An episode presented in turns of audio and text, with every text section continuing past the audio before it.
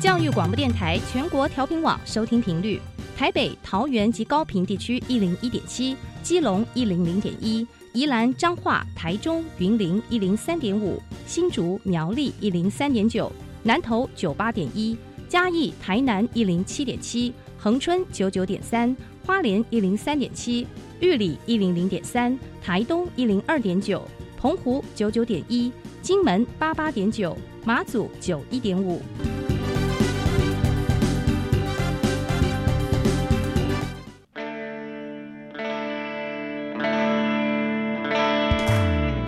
时时有惊喜，生活处处是学习。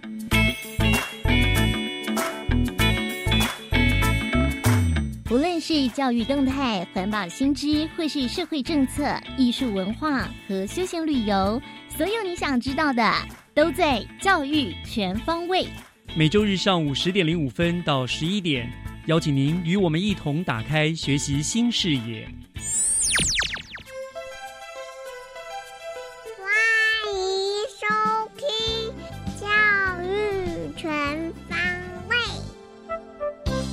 早安，各位亲爱的听众朋友们，欢迎收听一月十号的《教育全方位》，我是岳志忠。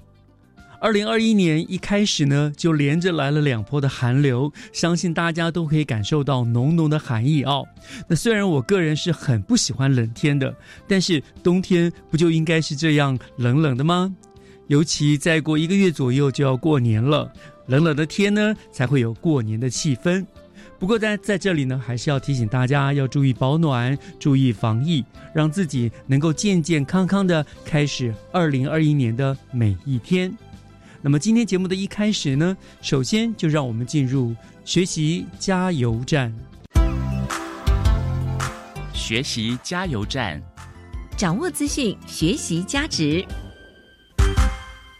学习加油站今天要带领听众朋友们前往新北市泸州区的仁爱国小，因为仁爱国小呢获得了二零一九年教育部的艺术教育贡献奖的殊荣哦，所以呢我们就特别邀请了仁爱国小的陈昭宏主任来跟大家来分享仁爱国小的艺术教育。那么昭宏主任呢已经在我们的线上了，主任您好，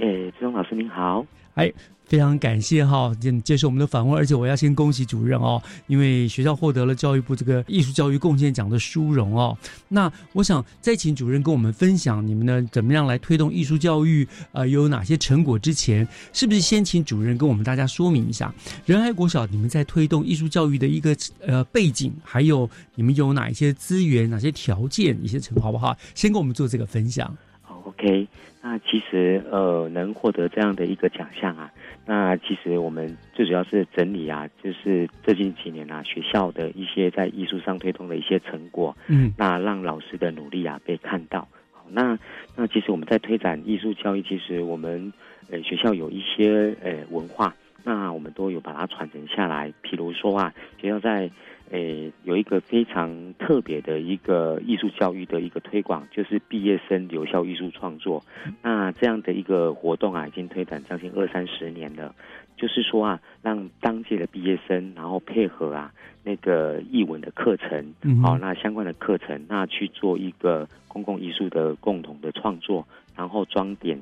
把他们的那个作品呢装点在校园，可能是在厕所或者是墙面上，或者是一些一些一些空间来美化。那这个已经推展二三十年，这样蛮特别的，就每一届每一届都有留下一一件艺术的作品下来，这样子。是的，嗯，那好，除了这些之外呢？诶，学校的一些艺文老师其实他都都非常的专业哦。那有的是在那个教育大学来做任教。那有的呢，他其实也担任过我们的相关的一些一些评审的活动。嗯，那这些老师都非常专业。那我们有一个共同特色，就是老师会每一年啊，就是会研发一些新的课程教学。比如说啊，我们在前几年啊，诶，在一到六年级，我们都有所谓的版画的课程。哦，那老师利用。利用课余的时间呢，去学习这样的一个专业，那把这样的一个专业带进来课程教学里面，那教导孩子版画制作的部分。嗯，好，那最近其实我们也看到老师，诶，对于动漫啊，或者是一些展览，或者是一些创客啊这样的一个课程呢，也非常有兴趣。那我们最近也正在研发好。那其实仁爱国小在推动艺术教育这一块，就是有一群啊非常富有热忱的一个英文老师，嗯，那包括跟导师啊来做一个搭配。那将在课程的融入的部分呢，我们有做到跨领域哦，那都有相关的一个产出。那我们也很很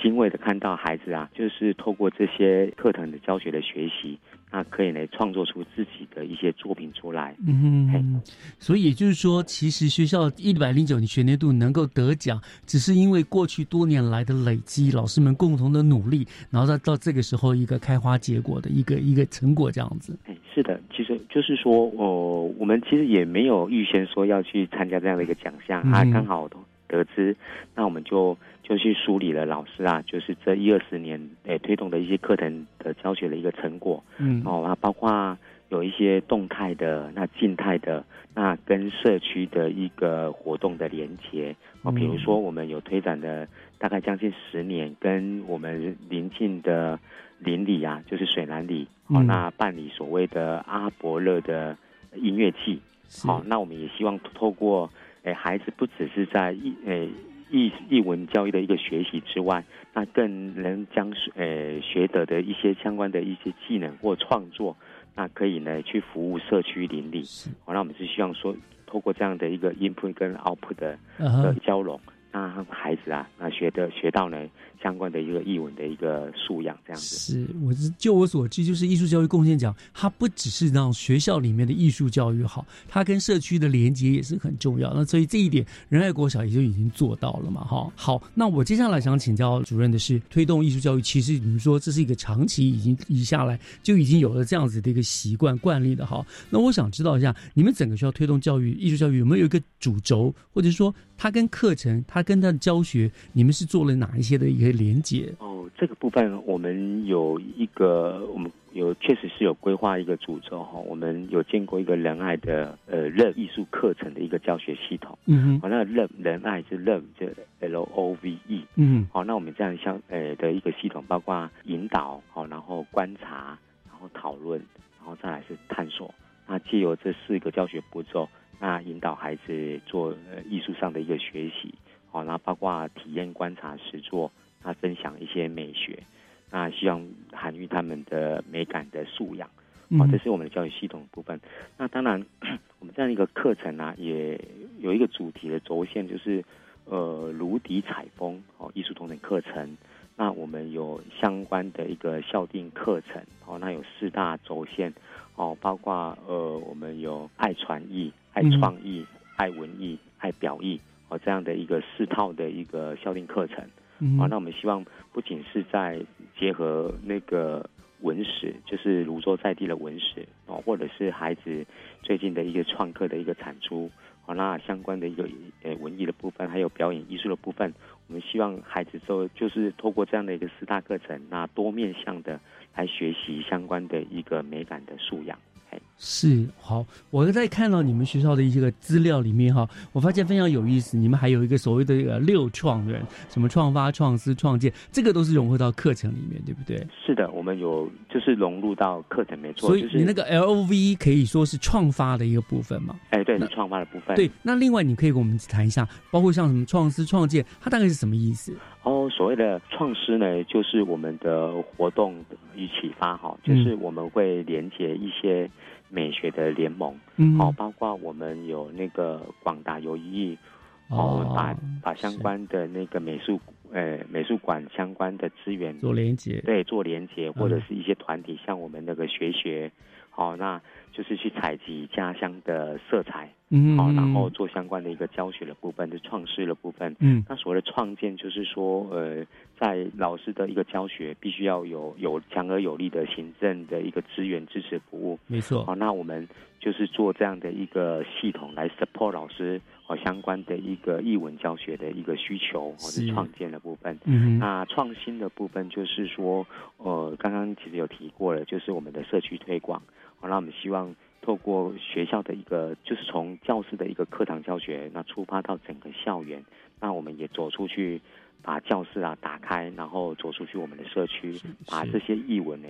然后去再现我们的卢迪文化的风华，嗯嗯对。那再来的话，就是所谓的呃创新，呃创意哦，创意的部分，哦，就是我们也会结合包括公部门或者是民间的一些艺术教育的相关的计划，然后把我们这样的一个课程教学，孩子的成品呢，能行销出，能行销出去，让孩子达到所谓的完美艺术。嗯，玩是玩玩乐的那个玩，完美艺术。完美艺术。对，好，那再来的话就是呃所谓的创作。好，那我们当然也定定期办理了一些相关的活动。好，那包括我们也协助新北市教育局以及啊我们的十三行博物馆，哦都有相关的译文的展出。那我们学校也都不会缺席，我们都会来做协助社团，然后来推广我们新北的那个艺术教育的部分。嘿，以上是。就是六创，包罗非常的广泛了哈，很多点你们都顾及到了。那因为就这样长期的这样子耕耘下来了，当然了，具体的成果就除了获得了呃教育部的这个艺术教育贡献奖的肯定之外啊，主任，请问你们你们这样子长期致力艺术教育的推广，你觉得为学校带来了最大的改变是什么呢？第一个在环境的部分啊，就是我们刚提到的留校艺术创作嘛，哈，那毕业生留一个作品，留到作品在校园的某个角落，那我相信啊。我我相信呢，那个孩子啊，呃，毕业之后，然后呢，他来到了学校，好，那就是以校友身份来到学校，哎，去看一下，回去看自己当年的作品，哦，对对对，就是有一个情感的连接，是，好，这是这是刚刚那个活动。那再来的话，就我们校内师生来讲，其实我觉得孩子的美感确实有提升了，嗯，好，包括哎，他们懂得去欣赏一些，比如说。那个十七世纪巴洛克风格的那艺术创作，哦，那油画创作，好，那有不同的一个艺术元素，孩子都懂得去做一个鉴赏。嗯，好，那以这个活动来讲，我举个例子哈，就是我们训练的一批艺术小尖兵，就是五五六年级的孩子，那他们自己来导览给他的学弟妹，那相相信我们这样的，不管是静态的展出，或者是动态的一个解说。哦，那培养孩子的一个鉴赏的能力，我相信我们是有把这个部分把它带起来。对，好，那再来的部分就是，呃，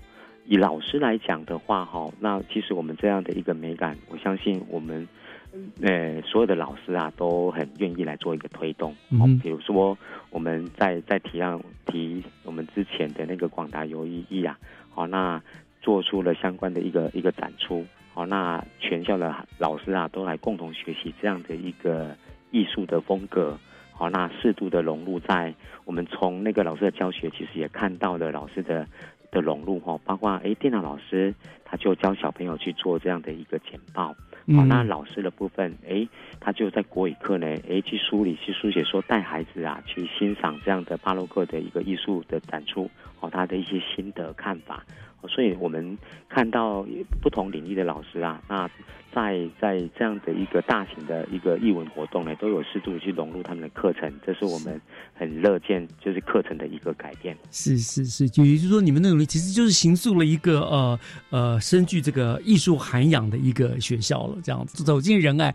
就感觉艺术无所不在，这样子美感无所不在。是，这是我们的愿景，我们也是希望达到这样的一个境界。好，那我想最后呢，请主任就跟大家分享一下得奖的感言，或者说对未来你们在继续推广这个艺术教育的一个期许。哦，得奖，那其实我们这个获奖哦，真的是归归功于啊我们全校的老师，特别是我们艺文老师这样子长期的在耕耘的部分，哦，让他们的努力啊，让评审委员看到，哦，让老师的辛苦被看到。那其实我觉得，呃，获奖啊，对学校是一个荣誉。但是呢也是一个责任哈，因为我们这样的一个这样的一个荣誉，我们希望也能持续下去，就是说，诶，不断的去做精进。那我们也可以扩大我们的影响面哦，包括我们的社区的部分，我们家长的部分，我们也希望这样的一个荣誉呢，我们持续的把它保持下去，诶，然后发挥它的一个影响力。好，那最后就是说，呃，以就是我们看到孩子啊，最主要是这个奖项啊，我们。呃，放在心上，但是呢，我觉得最主要是看到孩子啊，哎，透过我们的课程教学，然后孩子在译文的。涵养上面呢有所提升，嗯这才是我们最最乐见的部分。没错以上是小小的呃 看法。好，我们非常谢谢主任跟我接受我们的访问啊，跟我们分享了仁爱国小非常精彩的艺术教育啊，你们得奖真的是实至名归了。再次谢谢主任今天接受我们的访问哦。好，谢谢谢谢主任谢哎谢拜拜拜拜。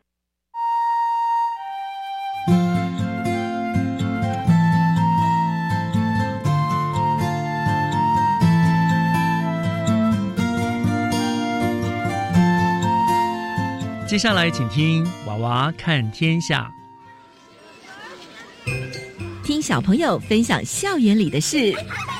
欢迎收听《娃娃看天下》。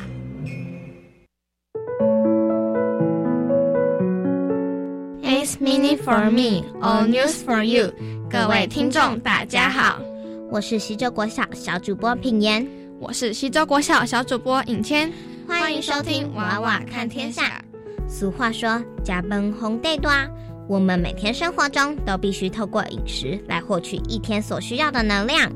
因此古人也说“民以食为天”。每次跟妈妈回台南，除了探望阿公阿嬷外，我最期待的就是台南小吃巡礼呢。所以今天我们西周国小带来的主题报道就是我最爱的台湾夜市小吃。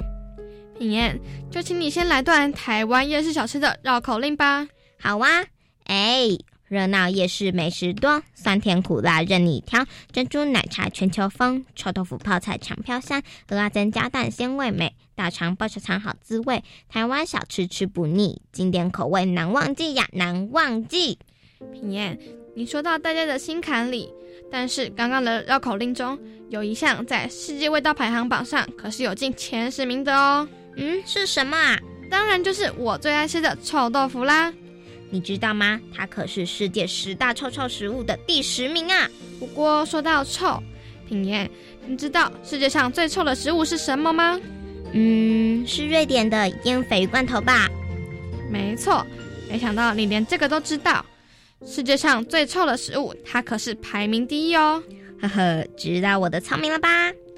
话说回来，你不是说你喜欢吃臭豆腐吗？那你知道臭豆腐的由来吗？据说在清朝康熙年间，有个人叫王致和，他开了一间豆腐店。可是后来买豆腐的人越来越少，几日后他发现有股臭味在豆腐上，然后就……该不会是像黑心商人把豆腐上发霉的霉菌刮掉，然后卖出吧？才不是啦！臭豆腐是让豆腐自然发酵，发出浓重气味而得名的。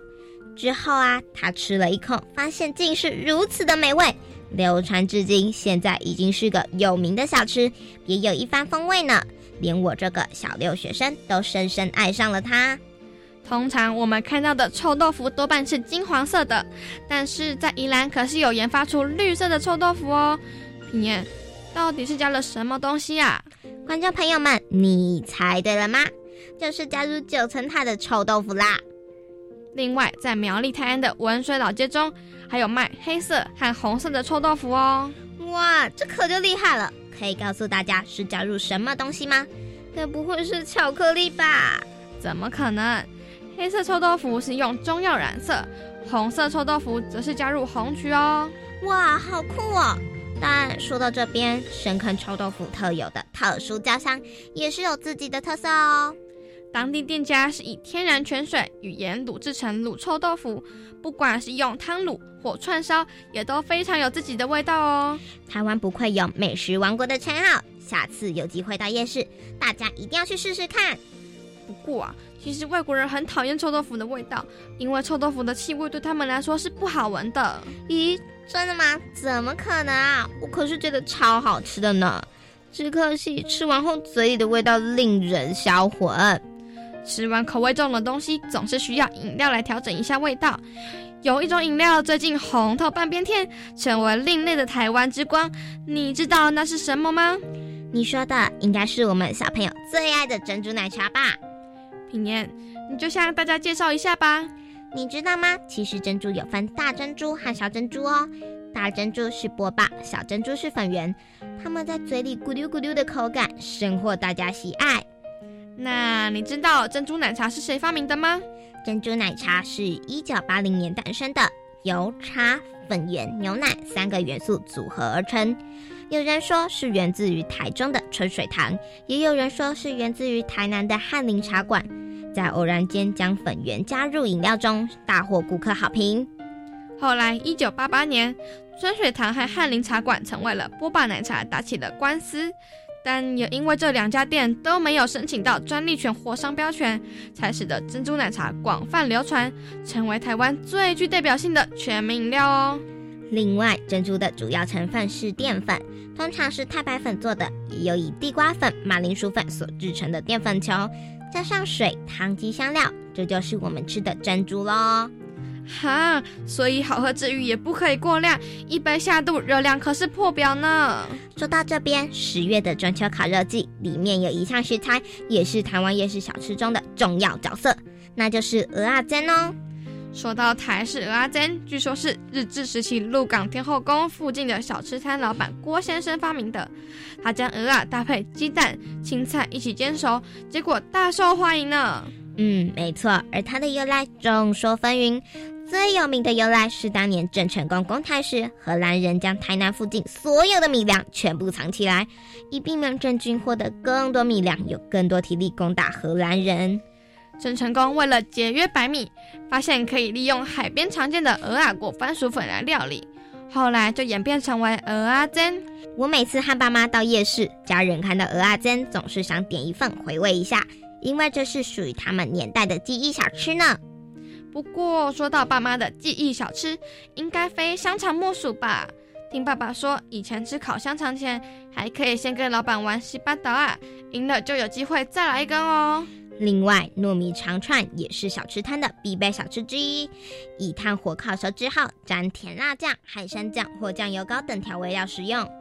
糯米肠属于广义的香肠，内馅以糯米为主。生的长糯米经过浸泡后调味成糯米内馅，之后再将糯米内馅灌入处理过的猪大肠中。没想到有聪明的业者把两者结合在一起，加上酸菜、泡菜、腌制的小黄瓜、蒜末等，就变成现在的夜市招牌美食——大肠包小肠。有业者甚至看到这项庞大商机，想把这项夜市小吃搬进超商，预计未来将在台铁观光地区的门市推出这款熟食哦。哇，超商的店员真的要很厉害，要当超商营业员，又要会泡手摇饮，现在连夜市小吃都要会卖，竞争激烈啊！难怪台湾超商密集度在世界排名上可是数一数二。其实台湾小吃都各有特色，背后也都有属于你我的童年回忆与故事。我们国语课本介绍过的萧泰然老师，也曾流露出他对台湾小吃的情感哦。一九七八年，萧泰然老师旅居美国，因为太思念台湾小吃，灵机一动，将故乡的小吃以活泼调皮的手法，用音符谱出《点心蛋》这首曲子，让旅居海外的乡亲与外国人听了之后口水直流呢。就让我们唱给你听。想着又倒腾当过地，心凉鼻都开。那是 Seven Up、Coca Cola。气味甜茶茶，想着又头疼当过地，来呀啉一杯，搁一杯。呜，多样性的夜市美食，丰富每个人的童年回忆。富创意的小吃典故，拉近台湾与世界的距离。各位听众，属于你和台湾夜市小吃间的故事是什么呢？好，时间差不多了。虽然还依依不舍，但是今天介绍的台湾夜市小吃单元，我们还是要告一个段落，要跟各位听众告别喽。我是小主播尹谦，我是小主播品言，谢谢收听。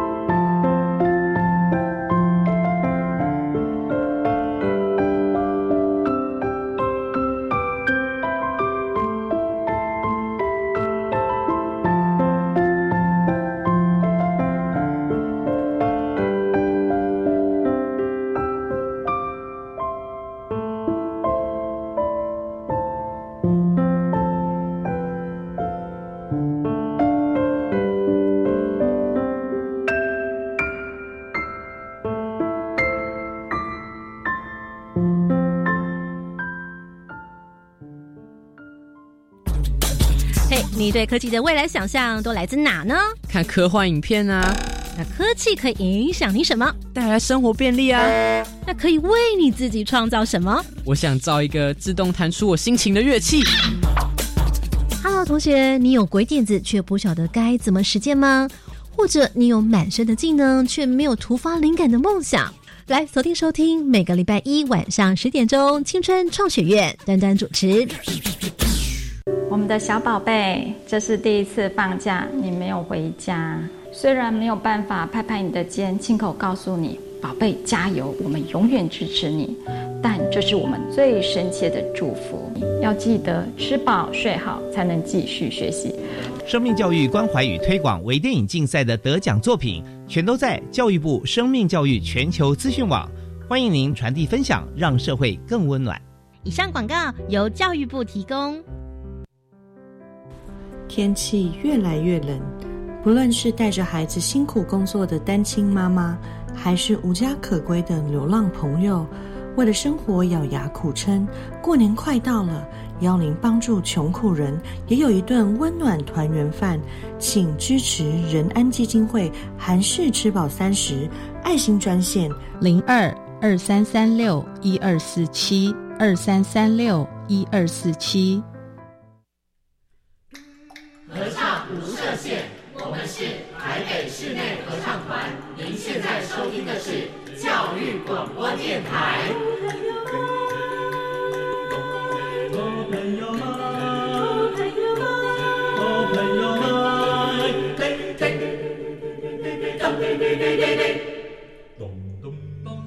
就爱教育电台。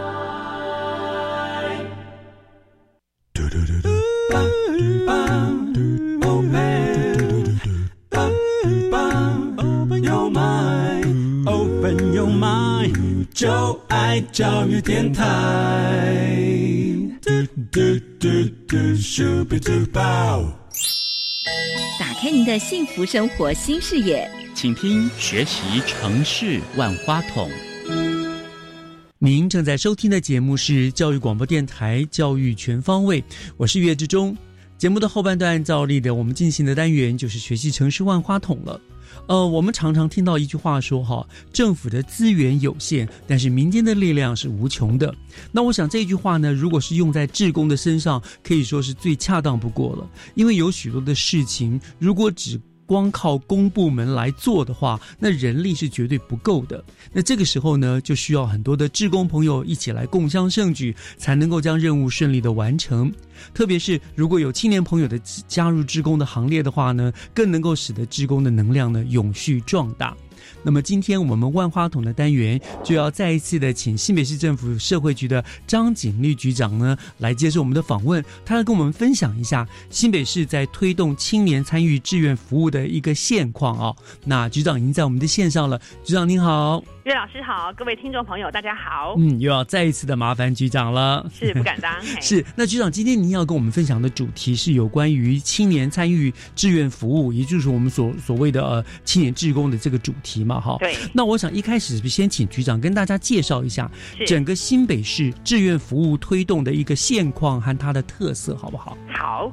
呃，基本上呢，因为新北市其实我们现在目前已经有四百零三万人了，哈。那我们现在目前的就是领证的志工啊，就是志愿服务者，好，就是领到我们这样的一个志愿服务手册的。已经高达了十三万七千两百七十五人，大概占我们全市人口的三点四 percent。为什么我要特别强调领证呢？事实上有很多志工啊，他就说我就是义工啊，哈，嗯我我我其实不要拿那个册，因为领册之后，当然你也会有很多的这个优势，譬如说你可能到风景区啊，你就免费呀。那有的志工说，我这个什么都不要哈，我就是纯粹来帮忙人家，所以我我我我不要留下任何的记录啊，也不必上这些课程，他希望比较自由自在。但是我现在。领讲的是说，这些领测的志工，他都是受过我们基本的志工的时数，然后做过实习，拿到正式的手册的，就高达了十三万七千两百七十五人，在我们全市人口的三点四 percent，好多。所以加上那些潜在的话，就哇更多了哈。没错没错，然后那类别也非常多哈，我们有二十四种类别，有什么户政的、图书馆的、环保的、医院的哈，就各式各类的社服类的都有。所以这样子来讲起来，我们新北市的。人还蛮热情的哈、啊，非常热情很 愿意啊，所以还有很多就是没有领测的志工也是啊，就是他们做很多，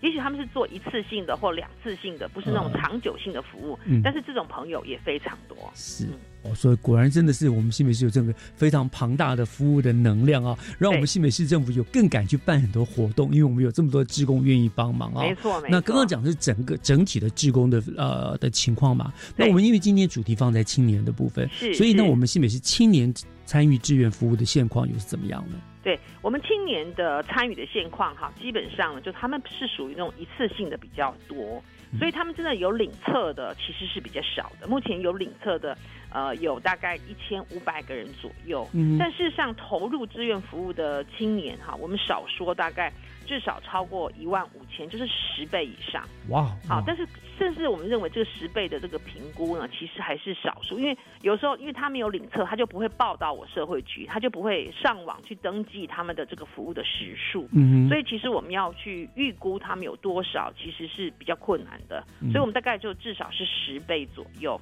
嗯哼。好，所以我们其实基本上还是鼓励他们就是志愿服务，只是因为孩子们现在因为他可能平常的时间都在上课啊，哈，然后呢，那到假日的时候，可是假日的时候有些单位他可能就休息，他就可能不见得需要志工，所以他可能比较需要什么进餐的啦、环保的啦，或这种一次性的服务。那这种嗯一次性的服务呢，那很多青年职工就会觉得太麻烦了，所以他就比较不愿意去领这个册，或者是去上一些固定的一些课程。嗯不过我们在这边呢，也是希望能够推动多一点的哈，所以我们就呃有三大策略。第一个，我们就是跟学校来做合作，所以我们说我们学校是我们的好伙伴，因为现在目前呢，教育局呢其实也希望他们的学生呢能够多有一些这样的一个学习服务的课程。所以呢，我们就跟我们的教育局合作哈，就鼓励高中职以下的老师呢，带着他的学生呢，譬如说到我们的一些服务的据点，譬如说有是我们的社区关怀据点啊，或者公共托老中心啊，但他可能并不是，譬如说一个学期，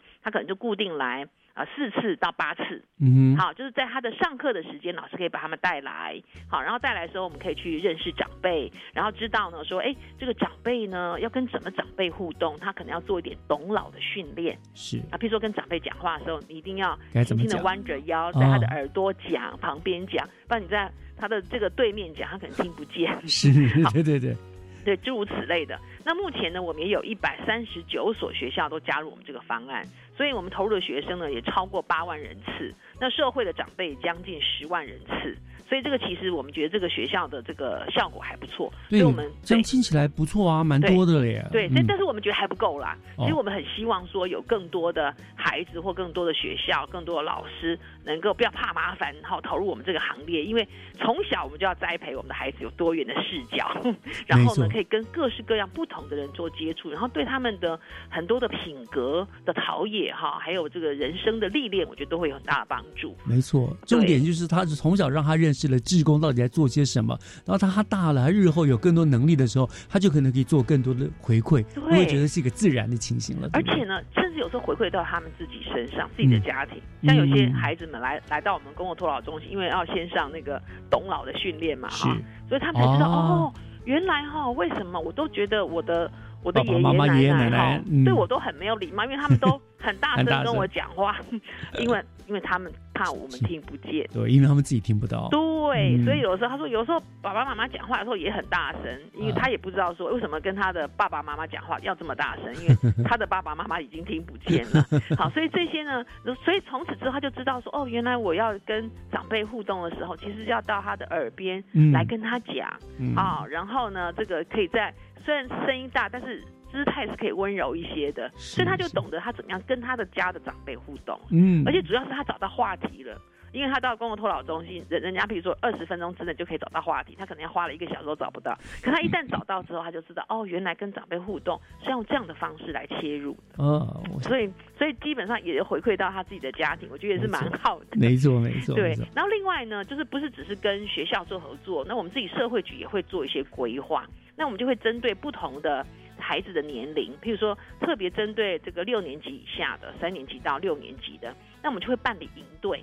好，办理营队呢，让小学生来认识体验志愿服务到底是什么，嗯什么叫做志愿服务，让他自己来亲亲身体验一下。他说会办办营队，所以会有很多孩子在一起，然后一起交换互动的心得。那针对比较大一点的孩子呢，那我们给他挑战就会比较高一点。所以每一年暑假的时候呢，我们都会办那个青年志工服务的超人极点挑战赛。就是说，他来的时候，我先给他受基本的训练，嗯接下来之后呢，我就给他很多服务的据点，你就自己要联络。而且你在去之前呢，你可以组队，就是你一个人去会很害怕嘛，好，所以你可以组啊，就三到五人，甚至十个人都没关系。好，就至少要三个人以上，三人成型嘛，三人必有我师这样哈。是然后他们自己呢就可以自己去，诶、去规划说，诶、我要到这个公共托老中心，或我要到这个身障机构，或者或是我要到这个育幼机构，诶、我要做什么样的服务，他自己要去规划，然后提案，然后到那个单位去跟人家报告说，诶、我想来做这样的服务，这样你们同不同意？那基本上呢，我们在社会局也会在旁边呢敲敲边鼓，帮他们审核一下计划，然后协助他们联络联络，然后到最后他们就自己要亲自到那些机构里面去做这样的一个报告。完之后呢，那那个单位满意了，还会给他点数。哦然后到最后呢，我们就会有一个几点的超人赛，然后选出呢前几名的，然后或者是有一些特别有创意的，给他们一点奖金，给他们一点奖品，然后同时呢再写一个感谢信给他的学校，说你看你们培育的子弟非常的棒，啊、他到我们什么什么单位深受长辈或深受这些单位呃这些所谓的被服务者的欢迎嗯。啊、怎么样怎么样，就让他有实质跟精神上的回馈。然后学校再奖励他一次，哎，对对对对对对 对对对，就是可以由市府公开，比方说到时候他会拿张拿一张侯友谊市长的这个奖状，这样 对他们蛮有意思很重要。这样蛮有意思。对，的确是，我想会给他们很大的鼓励。对，而且他们自己要设计，就自己要设计什么服务，不是嗯我、我设计好服务，你在那边就是按着我们的做，没有，因为你们已经大啦，你们已经是这个国高中以上，甚至有大学的啊，嗯所以你们自己可以去规划，你们要了解这个单位的属性，然后他服务的对象，他的需要。然后你要自己针对这些评估，然后去设计他们要的方案。那这是嗯针对我们呃国小以下的，还有国中以上的，我们的这个不一样。然后另外我还有一个叫全民企体验，那这个部分呢，我们就是办理企业还有家庭一日，就是说我希望你整个家庭都得来，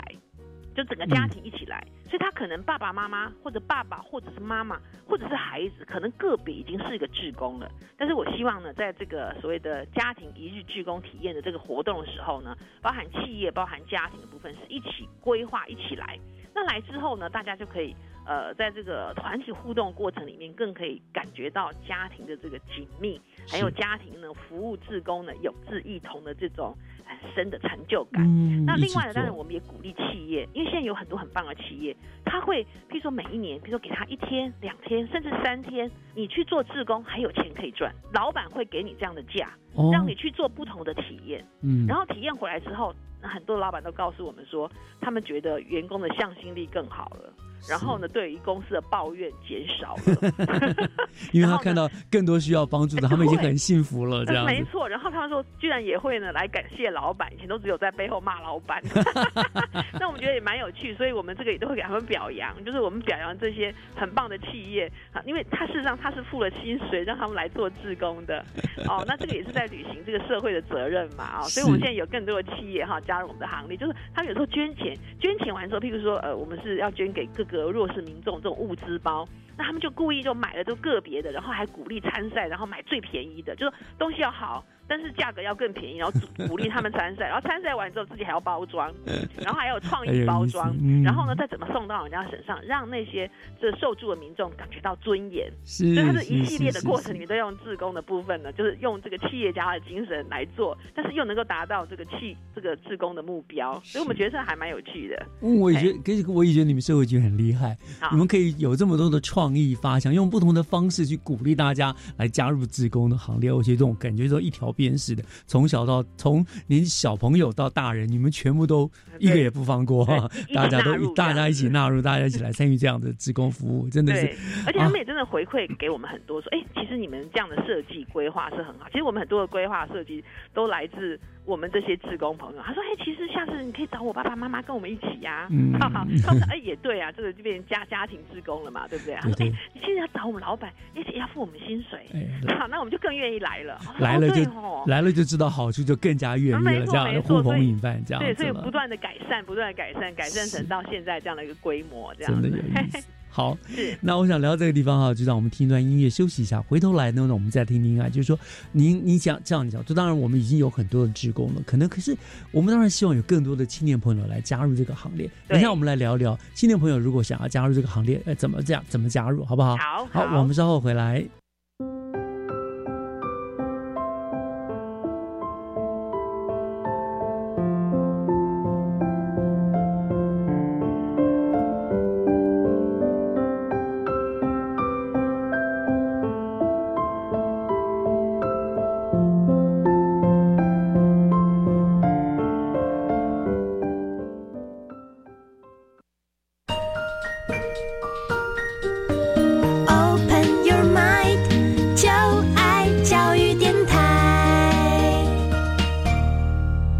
Open Your Mind，就爱教育电台，欢迎回到学习城市万花筒的单元，我是岳志忠。今天呢，我们特别呢啊、和我们新北市政府社会局的张景丽局长呢再一次的连线。他今天跟我们介绍的呢是有关于新北市在推动青年参与志愿服务的一个现况啊、那刚刚局长已经跟我们讲了，不只是青年朋友啦，在其实各个阶层的志工呢，在新北市的志工呢都做得非常的有热忱，而且呢这个是一呼百应啊，有很有很多好的回响啊，跟正向的回馈。那我想，呃，局长，那我们说了，呃，当然我们希望这个志工的行的来源是源源不绝的，是永续的嘛，哈。所以如果说现在听了我们的广播，有很多的新北市的青年朋友，他突然很想要加入这个行列了，请问他们有什么样的管道可以获取参与志愿服务的资讯呢？是，其实有两个最基本的管道，譬如说他可能啊，譬如说他可能是其他的县市的民众，不是我新北市的，嗯他其实就可以上那个卫生福利部，他们有一个卫生福利部的志愿服务的资讯网，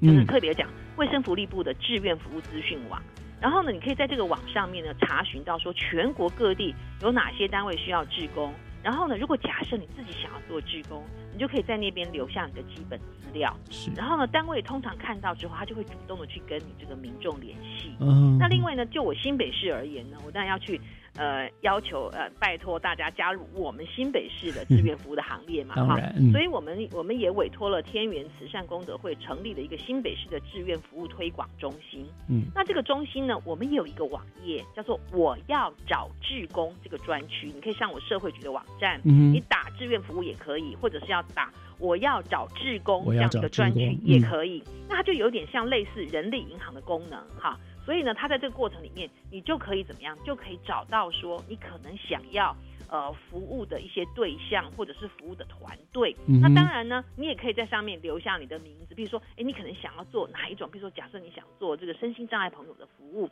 你也可以在这些团队上面说，哎，我希望有身心障碍服务的这样的一个团队，然后我的名字是什么？呃，欢迎这个单位跟我联络，也可以，一个双向的功能啊都是没问题的。你可以就现有的你去加入，或者是你留下资料，然后想要做什么的这样子，嗯。或者也有说，哎呀，这个好麻烦哦，哈，打电话也行嗯啊。所以我们的志愿服务推广中心的电话是呃零二啊零二二九八一九零九零嗯啊零二二九八一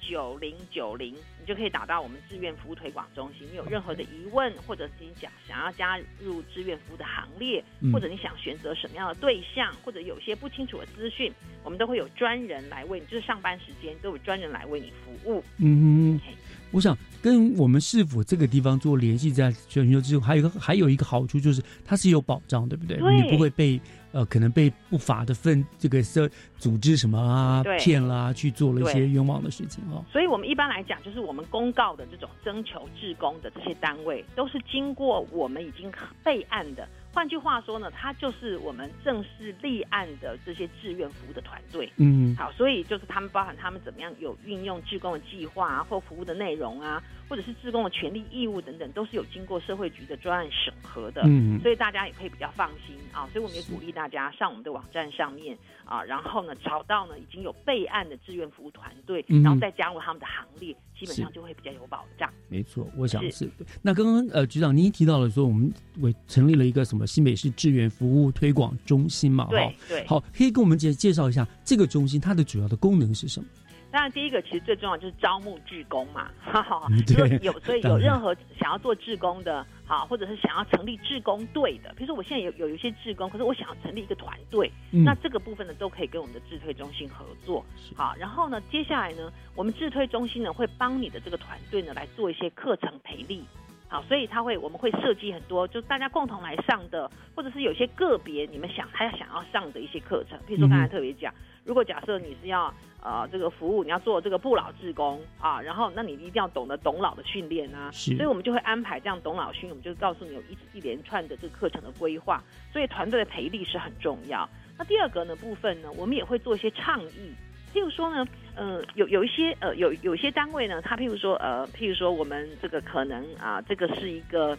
呃，特别的服务这个自闭症的小朋友，嗯，所以我们也会在那个上面铺出一些讯息，说其实自闭症的小朋友一点都并不，并没有我们想象中的那样很很难处理，他们其实怎么样怎么样，他们很也很需要人家服务，所以我们也会做一些倡议，来鼓励大家呢。做一些呢不一样的服务，嗯，好，所以这个部分我们也会，譬如说有的人他就说，哎，我就想要到那个博物馆去做志工啊，因为这个比较简单啊，就是来介绍一些文物就好了，很简单，我不要跟人家互动啊。但是我们在这上面，我们也会特别说明说，其实你们可以来试试看，所以我们会帮安排一些体验活动。就是如果你不喜欢，你再去回到你原来规划的；如果你喜欢的话呢，那你就可以留在这个行列。所以，我们基本上我们也会做一些这个倡导推广的，嗯，好这样的一个体验性的活动，让他们有一些不同的体验。特别我们会问说，哎，你过去有没有志工经验？如果你没有的话，你可以从哪个初阶开始下手？或者你已经有很多志工经验，你可能想换一些不同的领域跟航道，那我们也可以安排。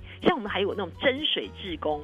那什么叫真水之工呢？就是说，呃，每每每一次哈，不是快要下下大雨的时候啊，这河面上啊或怎么样啊，这个水就会暴涨啊。那你可能在什么区域啊？那你可能会可以做这个真水，这个侦查这个水的这个职工，他也会告诉你一系列的。那很多人他可能过去是从水利这方面的专业退休的，他对这个领域就很有兴趣啊，好，他就可以做真水职工啊。或者有人特别喜欢动物，那你就去动物之家做志工。啊，每天可以跟毛毛宝贝们在一起，嗯，可以觉得很快乐啊。可以说现在很多毛宝贝它生病，而需要水疗啊或什么，那你也可以学习这种这些专业领域的一些一些专业的技能啊。总而言之呢，我们做很多的倡导推广，就是让你有一日体验，然后你就知道说，你就更知道说，你应该从事什么样的服务会更适合你。嗯，哎，类似像这样的哦，所以这个这类东西其实蛮重要的。就是听众朋友，如果你有兴趣加入，或者是你不知，但是你不知道你该做什么，哎，这个中心都可以。给你很多的一些方向，一个一个一个帮助啦，就是了。没错。好，那呃，讲一件事情，就是有些人会认为说，志愿服务完全就是一种付出啦。可是局长，您刚刚也是强调说，今年参与志愿服务，其实常常会自己本身得到一些好处、一些优点、一些回馈，对不对？对。这个部分可不可以跟我们具体说？好，青年朋友，你来参加，其实你可以得到什么样的好处、有有呃优点呢？这样子。其实我觉得哈，第一个哈，你一定可以扩展你的人际的生活圈嘛，因为。啊，他也喜欢做呃这个志愿服务，你也喜欢做志愿服务，所以你在那边呢会交到一些志同道合的兴趣相投，对对不对哈？所以呢，你平不然你平常如果只是学生的话，那你可能就是只有同班的同学咯，哈，或同校的同学。可在这个里面，可能各领域的学校的的同学都有，而且跟你是志同道合，所以你的领域绝对可以扩大。然后第二个呢，你可以学习很多，从不同的角度看事情。就像我们说，呃，如果你要是做身心障碍朋友的服务。你可能就要先去体验一下什么叫做身心障碍的朋友。你要做呃老人的服务，你就要先学一下懂老的训练。换句话说，你在这过程里面，你开始有很多新的学习的挑战。换句话，那个是你过去从来都没有想过，也没有体验过的。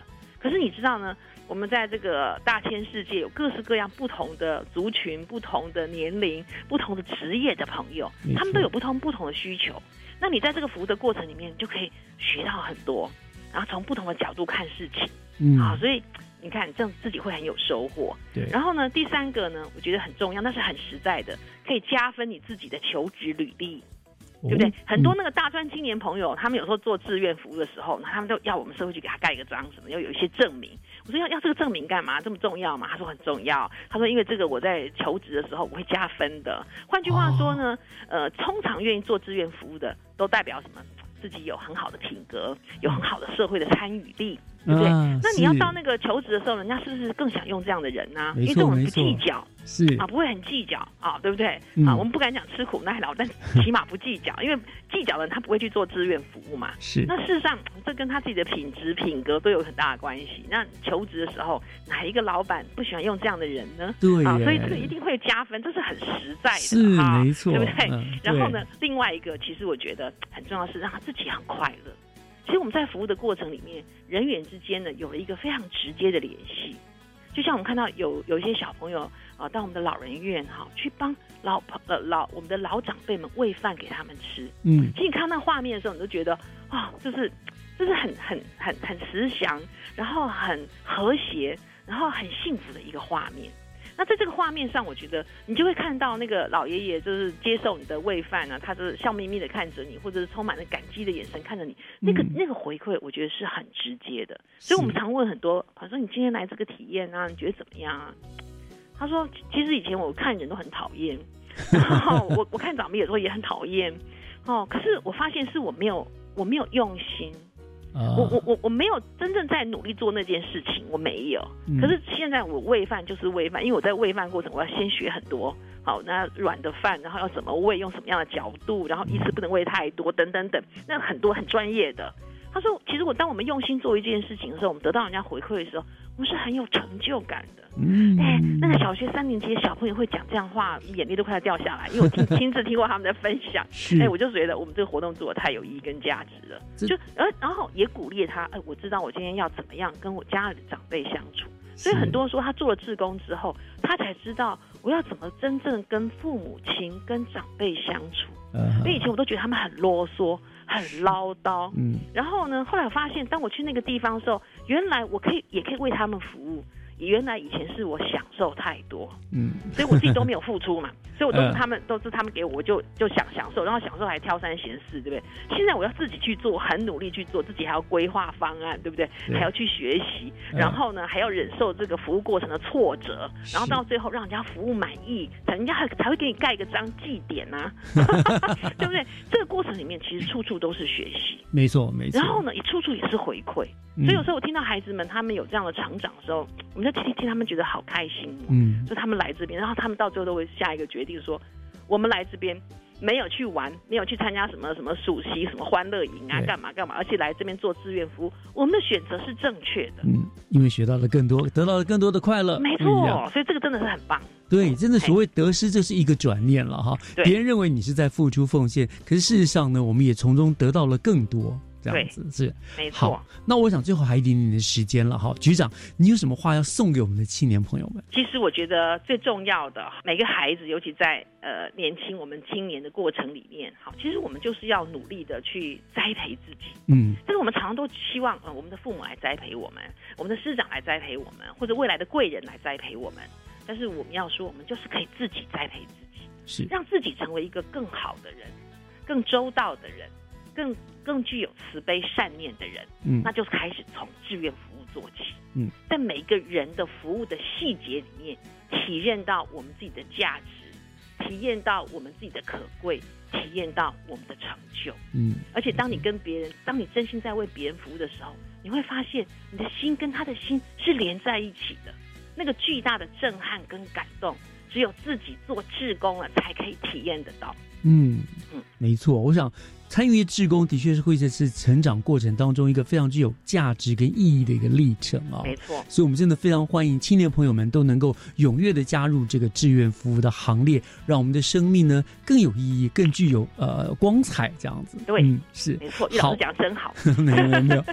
好，那我想我们今天就非常谢谢我们新北市政府社会局张景丽局长的再一次的拨冗，跟我们做了很棒很棒的分享，谢谢局长哦。谢谢谢谢岳老师，谢谢各位听众朋友。好，谢谢。